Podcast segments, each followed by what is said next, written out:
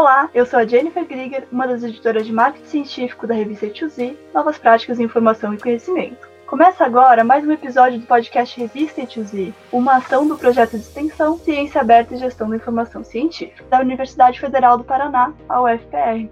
O tema de hoje é Métricas e Gestão da Informação Científica, e para falar sobre isso, a professora doutora Paula Carina de Araújo, que é uma das nossas editoras associadas da revista Tiozi, entrevistou a doutora Juliana Lazarotto Freitas. A Juliana é doutora em Ciência da Informação pela Unesp e atualmente é bolsista do Programa de Capacitação Institucional do CNPq, no Instituto Nacional da Mata Atlântica, o INMA. Vamos ouvir. Juliana, seja bem-vinda.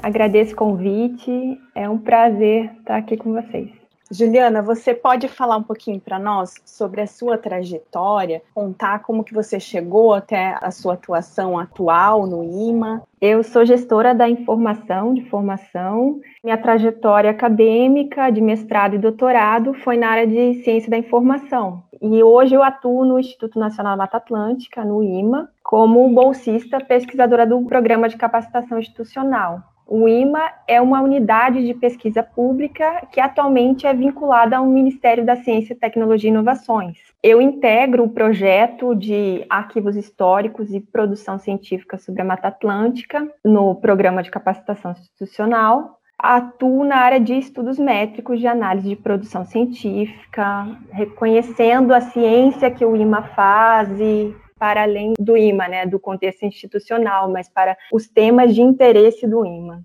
Muito legal, Juliana. Então, a Juliana é egressa do nosso programa de pós-graduação, né? Também foi aluna da graduação, como ela falou. Juliana, e o que, que, são os estudos métricos da informação e quais são as possíveis relações que você percebe com a gestão da informação científica? Então, os estudos métricos da informação é um campo de conhecimento que subsidia a análise de produção científica para mapear a ciência, gerar indicadores. Então, que são indicadores? São medidas indiretas para se avaliar o intangível. Para tudo, a gente precisa de indicadores para analisar e para avaliar. No caso, a informação científica, com a qual eu trabalho aqui no IMA, para avaliar a produção científica relacionada ao IMA. Então, eles trazem a possibilidade de identificar lacunas de conhecimento a partir da produção bibliográfica, de quando a gente vê atividade científica de determinado campo, determinada instituição, eles servem para identificar essas lacunas de conhecimento, para visualizar, às vezes, é, redes de potenciais parcerias que uma instituição pode estabelecer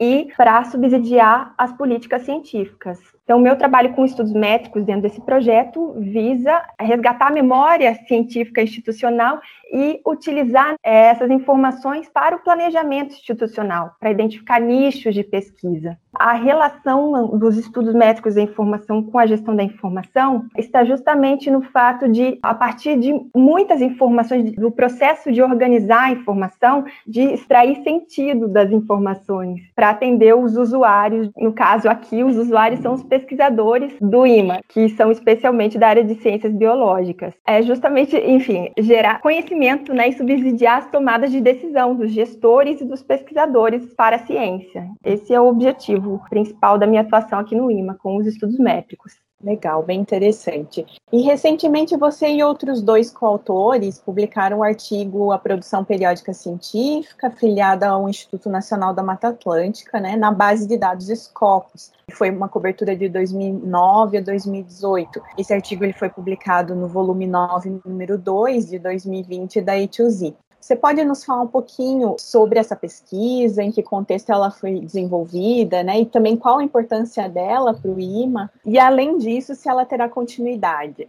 Bom, esse estudo da produção científica do IMA, nesse período de 10 anos, foi um estudo exploratório, né, aproximativo, que contou com a colaboração do Fábio Rosas e do Sérgio Lucena, para que a gente pudesse resgatar na instituição os atores, colaboradores de pesquisa da instituição, devido à ausência e escassez de informação interna nos documentos internos. Então, é muito interessante que os estudos métricos ajudaram a ir para as bases de dados, para índices de autores, para identificar esses autores e para visualizar a produção científica que é afiliada ao IMA nessas bases de dados, a partir dos pesquisadores que passaram pelo IMA. Então, a gente conseguiu resgatar essa memória dos pesquisadores que passaram pela instituição nesse período, os nichos temáticos de atuação deles, na zoologia, na botânica, as relações de coautoria e também para reconhecer a visibilidade e o impacto dessas pesquisas no âmbito da ciência internacional, né, de visibilidade a partir de indicadores de citação. A gente trabalhou com indicadores de produção para identificar esses pesquisadores, aonde que eles estavam publicando, os periódicos, as colaborações internacionais com pesquisadores de outros países e as áreas de pesquisa em que eles publicaram,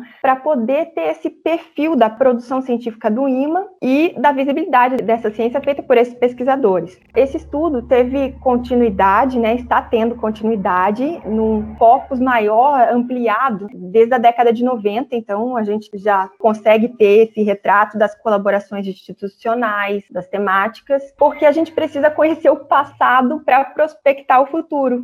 Os estudos métricos são um instrumento de gestão da informação, justamente aí, nesse sentido de planejamento estratégico mesmo, né, para identificar nichos temáticos, para subsidiar as tomadas de decisão dos gestores da instituição. Esse trabalho foi um, uma tentativa inicial, né, de abarcar. A gente se concentrou nesses 10 anos, 2009 a 2018, que foi ampliado, né, está sendo ampliado para a década de 90. E agora também nós estamos focando para além do IMA. O domínio de estudo métrico, que era a instituição, já foi transcendido depois que descobrimos quem são esses pesquisadores, a visibilidade que é as pesquisas deles quando estiveram no IMA têm, agora a gente vai para os temas de interesse institucional, como por exemplo a restauração da Mata Atlântica, né, que é de interesse do IMA, de um programa do Ministério da Ciência e Tecnologia também, do Regenera Brasil. Né?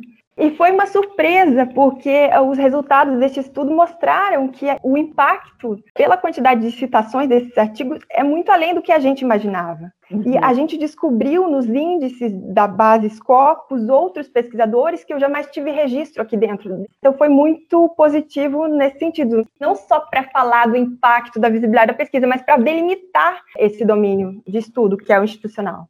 Muito interessante. E a gente percebe até agora você dizendo que essa pesquisa vai ser ampliada para um olhar também, né, dos temas de interesse desse domínio. É bem interessante porque a gente também percebe a relevância social por serem temáticas importantes para qualquer país, para o nosso em especial, pelas características. Exatamente. É, na prática, né, os estudos métricos contribuindo para a gestão da ciência. E você tem alguma dica para quem pretende atuar nessa área, com análise da produção científica, que também tem uma relação né, com as políticas científicas, com a gestão da informação? Eu vejo que há uma lacuna é, ainda né, de se discutir a questão da gestão da informação científica, a gestão da informação para a política científica. Então, o que você tem de dicas para quem pretende atuar nessa área? A primeira coisa que eu diria é que, como a gestão da informação é uma área muito ampla, nessa minha área de atuação, eu acredito que trabalhar em colaboração, em parceria com pesquisadores, com profissionais de outras áreas do conhecimento, porque a gente, como gestor, por mais que a gente esteja trabalhando com a informação científica, a gente precisa atender às demandas de informação dessas outras áreas a ciência da informação como uma meta-ciência, com todos os seus processos para gestão da informação, ela precisa atender a um público. Então, se eu fizesse estudo bibliométrico, por exemplo, sem ter uma validação ou sem me apropriar do contexto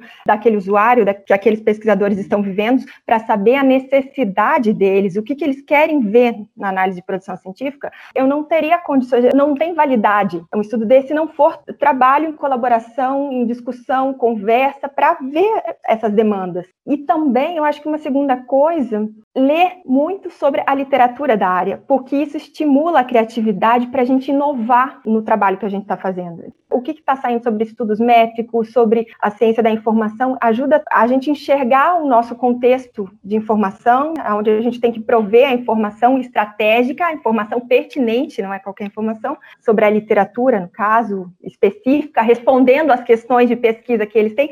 Isso estimula a criatividade, a inovação nesse sentido, de olhar com outros olhos para o problema de informação, a necessidade. Eu acho que essas são as duas dicas. Trabalho em colaboração e ler muito e estar a par, né, atualizado. É igual cozinhar, né, Paula? Porque a inovação, às vezes, é cozinha um arroz, você põe um tempero diferente, um louro ali, dá outro sentido para aquilo. experimenta, né? E nessa sua primeira dica também eu percebo uma relação com a sua tese, questão dos estudos métricos como interdomínio, tem uhum. algo aí implícito. Exato. Legal. Então, Juliana, muito bom falar com você. Para a gente encerrar, agora eu gostaria de fazer uma pergunta mais pessoal. O que, que você gosta de fazer nas horas de lazer, quando você não está no IMA, quando não está pesquisando? Olha, é muito interessante. Eu, eu, gosto de fazer muitas coisas, mas ultimamente, ah, nas minhas horas de lazer, eu adoro fazer passeio ao ar livre na natureza, praticar yoga, brincar muito com a minha filha pequena, brincar na, na natureza e cozinhar. Muito obrigada. Então, nós chegamos ao fim desse nosso bate-papo com a doutora Juliana Lazarotto Freitas. Juliana, em nome da equipe da ITUZ, eu agradeço por aceitar o nosso convite e compartilhar sua experiência conosco, com todos aqueles que vão ouvir esse podcast. Muito obrigada pela oportunidade. Gostou dessa conversa? Quer saber mais sobre esse assunto? Eu te convido a ler o artigo A Produção Periódica Científica afiliada ao Instituto Nacional da Mata Atlântica, IMA, na base de dados Scopus, do período de 2009 a 2018, publicado no volume 9, número 2 da revista I2Z. O artigo é assinado pela Juliana Lazarotto Freitas e pelos pesquisadores Fábio Sampaio Rosas e Sérgio Lucena Mendes. O link está na descrição do episódio. Chegamos ao fim de mais um episódio do podcast Revista A2Z, uma ação do projeto de extensão Ciência Aberta e Gestão da Informação Científica da UFPR. Na descrição estão os contatos dos participantes e os links para você encontrar a revista A2Z, um periódico científico interdisciplinar de acesso aberto do programa de pós-graduação em Gestão da Informação da UFPR. A revista A2Z tem um site e também está no Twitter, Instagram, Facebook e nos 10 maiores agregadores de podcast do planeta. Basta procurar por revista A2Z.